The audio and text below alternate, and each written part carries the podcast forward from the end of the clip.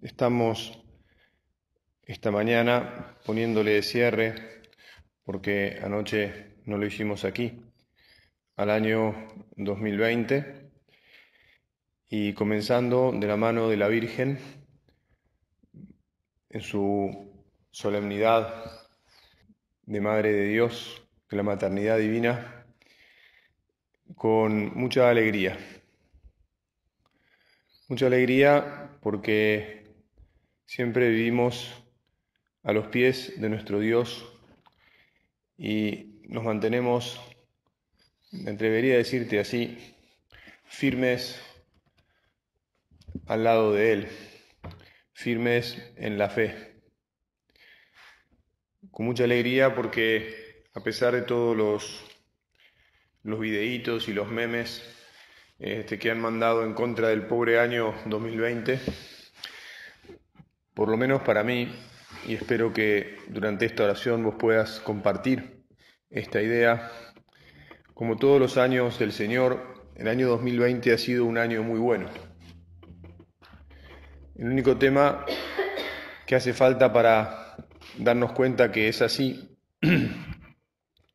es procurar ver las cosas como las ve Él y volver a recordar que sus ojos miran de un modo muy distinto de nuestros ojos, de la manera en que nosotros solemos ver las cosas.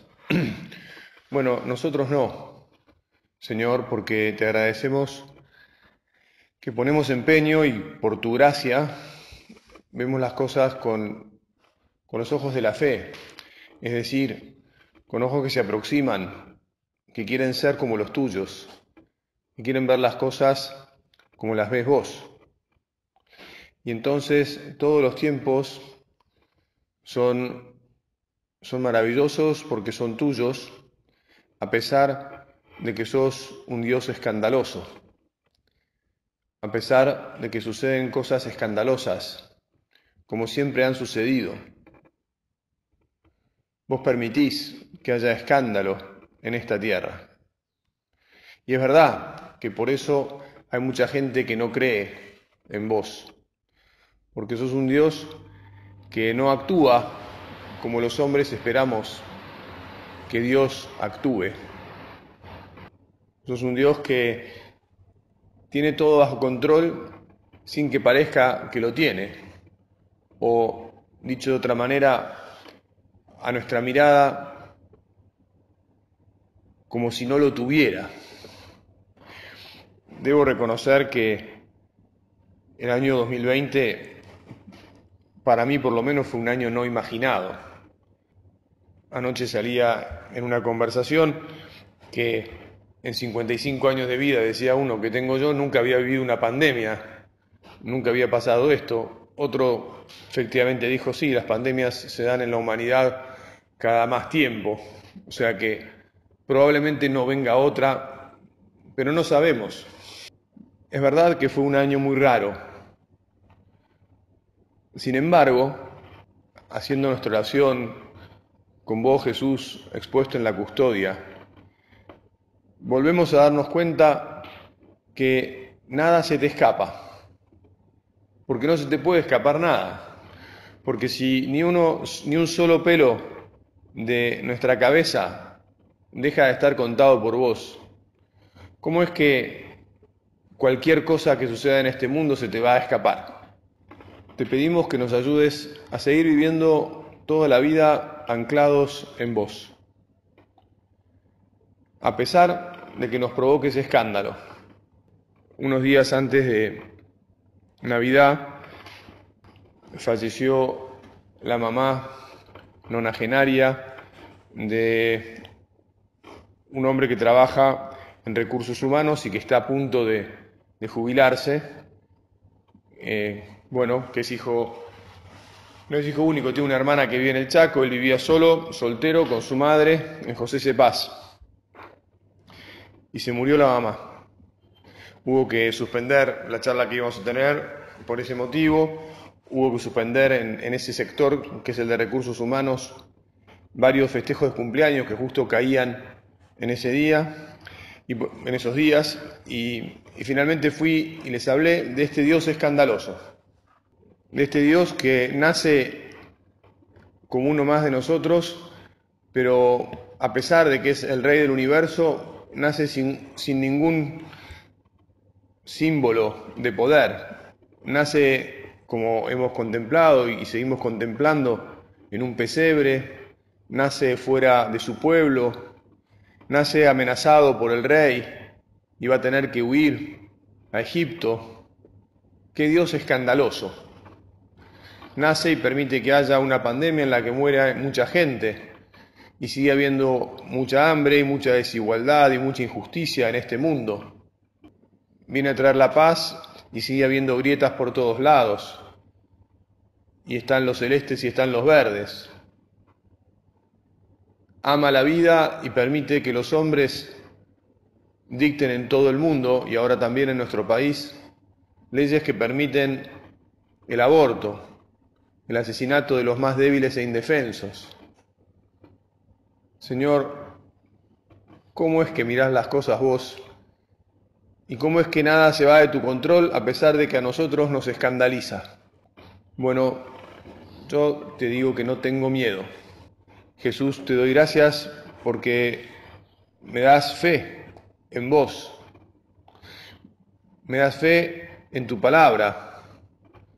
Y esa fe me mantiene caminando hacia ti, me mueve hacia vos y hacia los demás. Y te pido que así siga siendo a lo largo de toda la vida. Y que aunque haya veces momentos en los que me cueste más, porque no los voy a negar, hay algunas cosas que me hacen enojar. Que sepa volver a vos inmediatamente, vuelva a ser un acto de fe, de esperanza y de amor, y que ya está.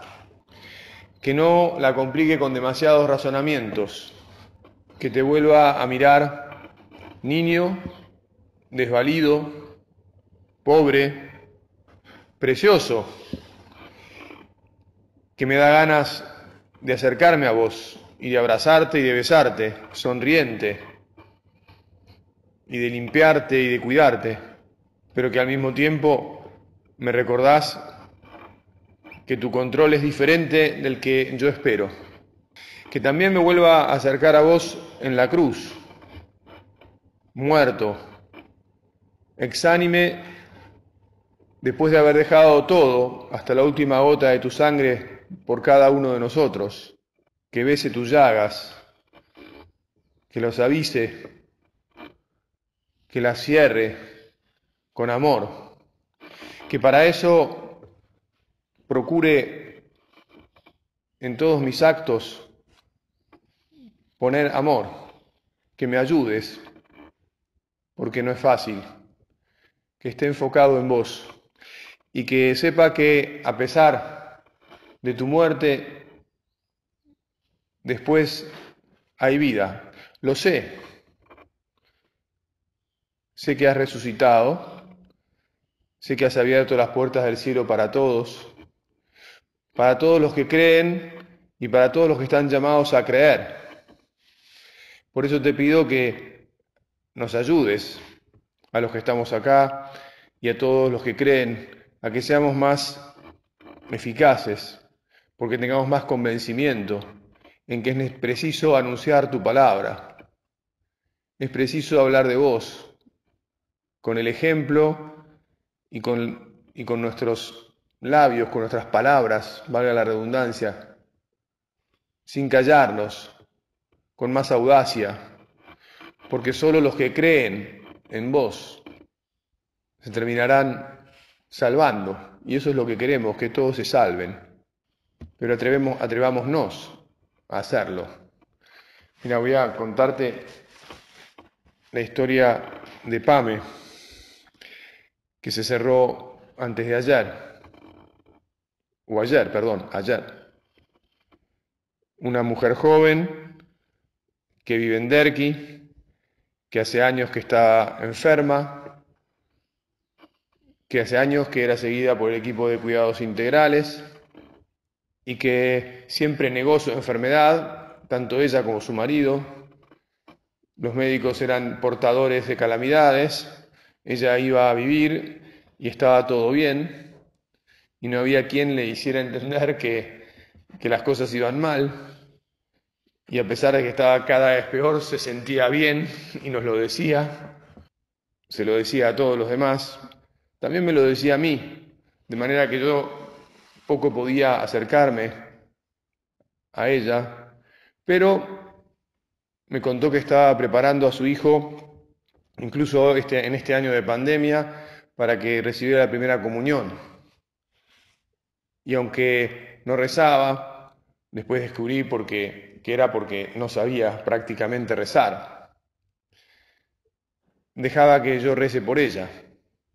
Cuando ya la cosa era inminente, la última semana, le ofrecí la unción de los enfermos. Me dijo que no hacía falta, padre, estoy bien, voy a salir. Porque, ah, no les dije que encima de todo su enfermedad se agarró COVID y se agarró un COVID con neumonía grande y entonces lo que la terminó en definitiva matando fue el COVID. Y se ahogaba y ella iba a salir.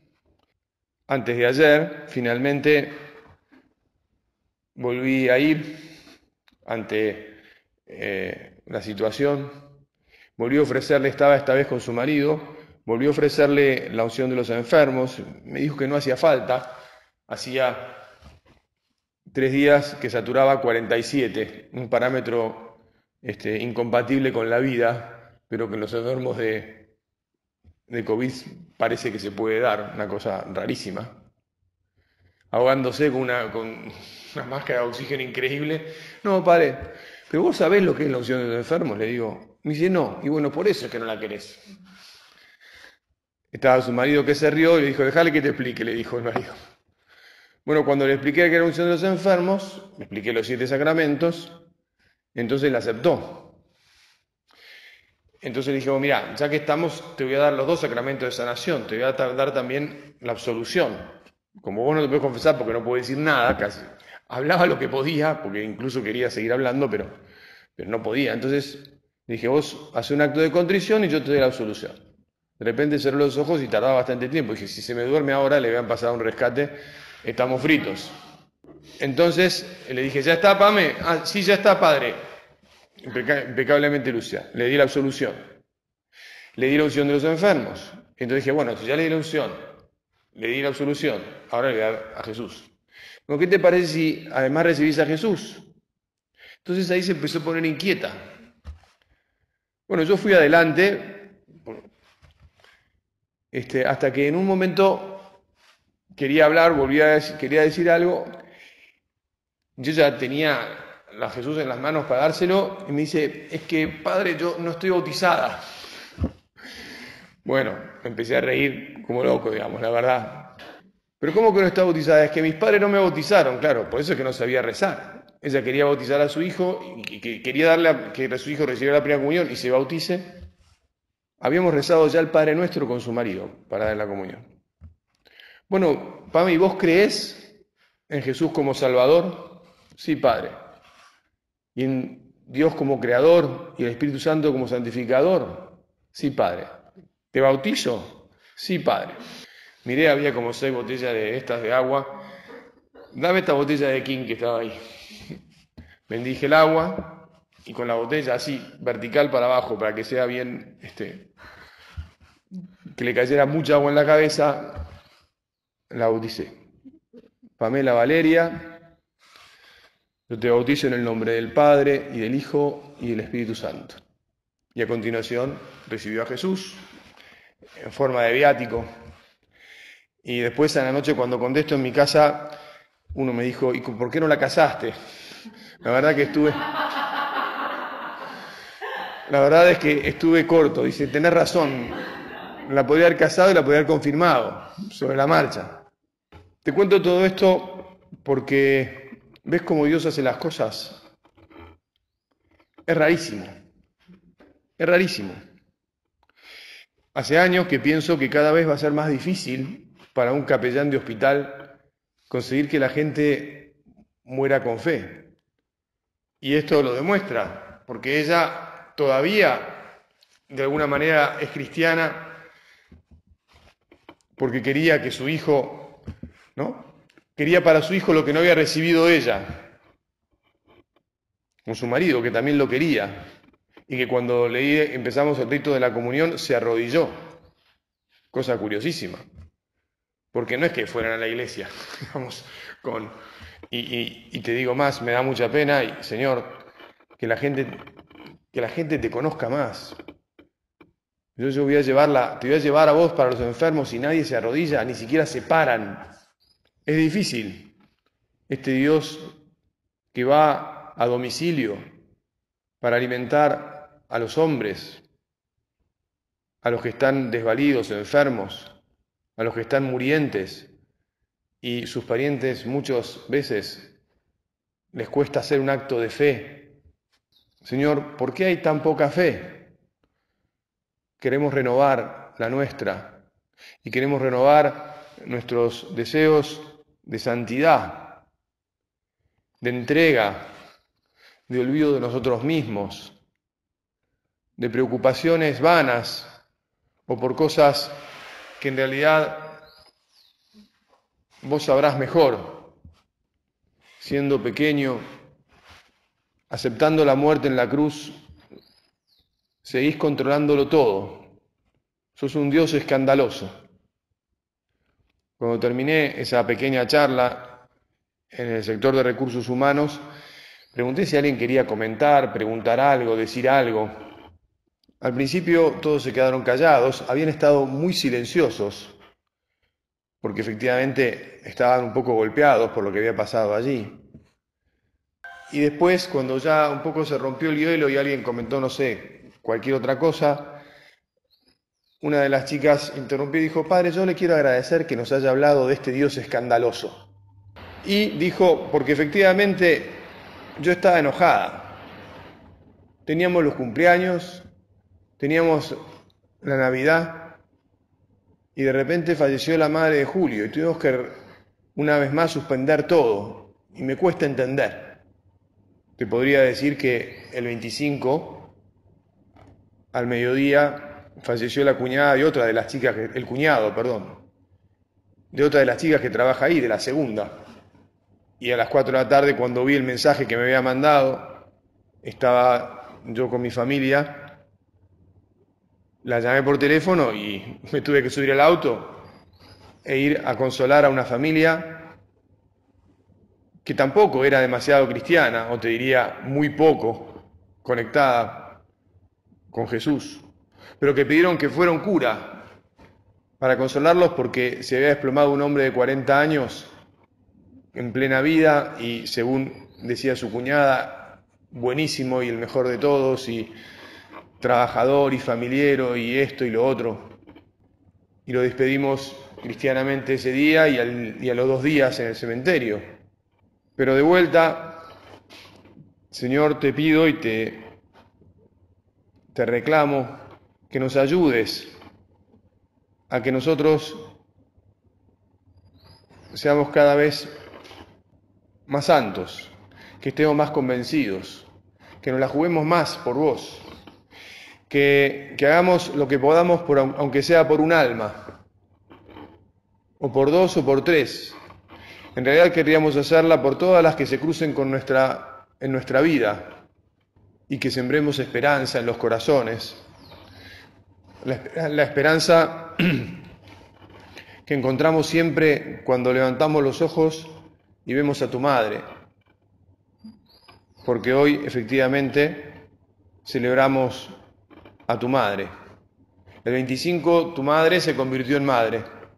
A mí me pasa que por ser el más grande fue el que la hizo madre a mi madre, fui el que la hizo madre a mi madre por primera vez. Entonces, cuando ella me dice feliz cumpleaños, siempre le digo feliz día de la maternidad para vos, mamá.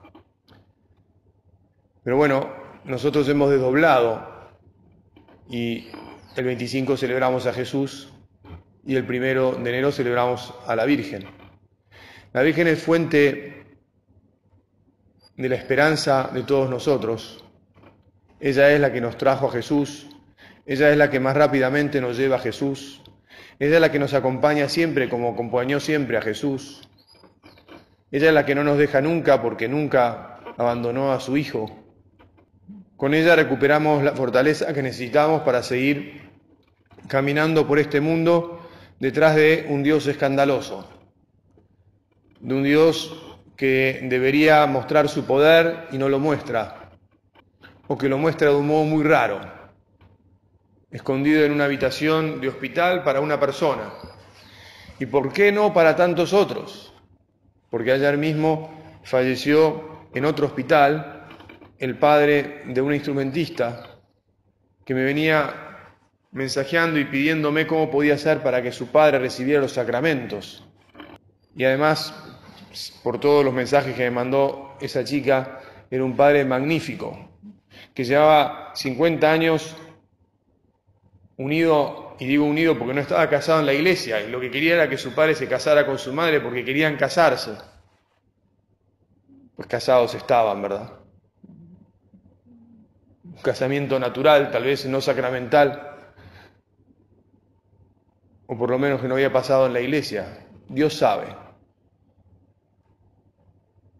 Ayer volví a recibir un mensaje larguísimo de las alabanzas que esa chica decía de su padre y, y que mostraban cómo lo amaba tiernísimamente y estaba destrozada. Jesús, vos conocés los corazones, vos sabés por qué permitís que las cosas pasen como pasan. Confiamos en vos, confiamos en tu madre, nos hundimos en su corazón. En estos días escuché por ahí, en alguna de las conversaciones,